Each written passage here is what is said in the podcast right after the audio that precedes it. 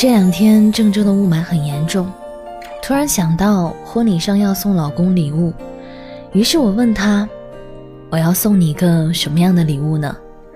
他说：“不要礼物，你是我这一生最好的礼物。”我是个听不了情话的人，看到这句话，我的眼泪不争气的流了下来。二零一六年一月八号。我收到了你寄给我的葫芦。有时候我在想，如果没有那个葫芦，我会不会遇见你？会不会和你相爱？会不会站在这里，和你许下一辈子的誓言？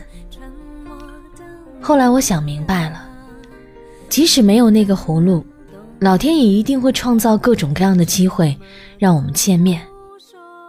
缘分，不是你想逃。就逃得了的。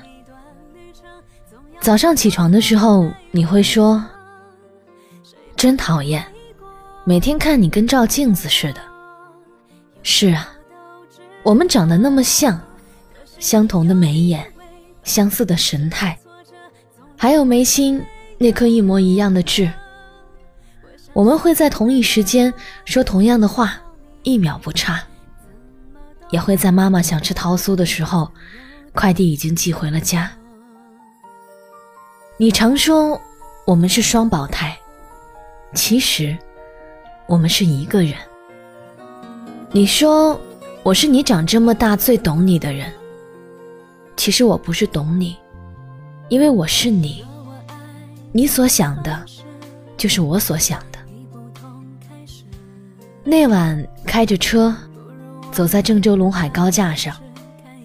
收音机里放着歌，我们俩有一搭没一搭的说着话，眼睛往窗外一瞥，瞥到旁边显眼的大润发的牌子。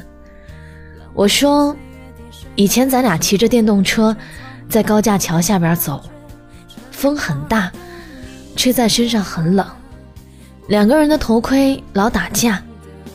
我坐在后面抱着你，手很冷，心很暖。”说着说着，我哭了，说了一句“好不容易”，真的好不容易。爸爸常说，面包会有的，牛奶也会有的。以前觉得好难，而现在似乎也一点一点的在变好。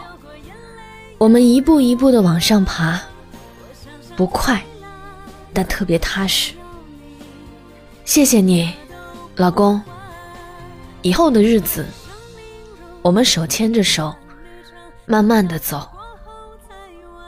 还记得那句话吗？幸福有时会迟到，但它从来不会缺席。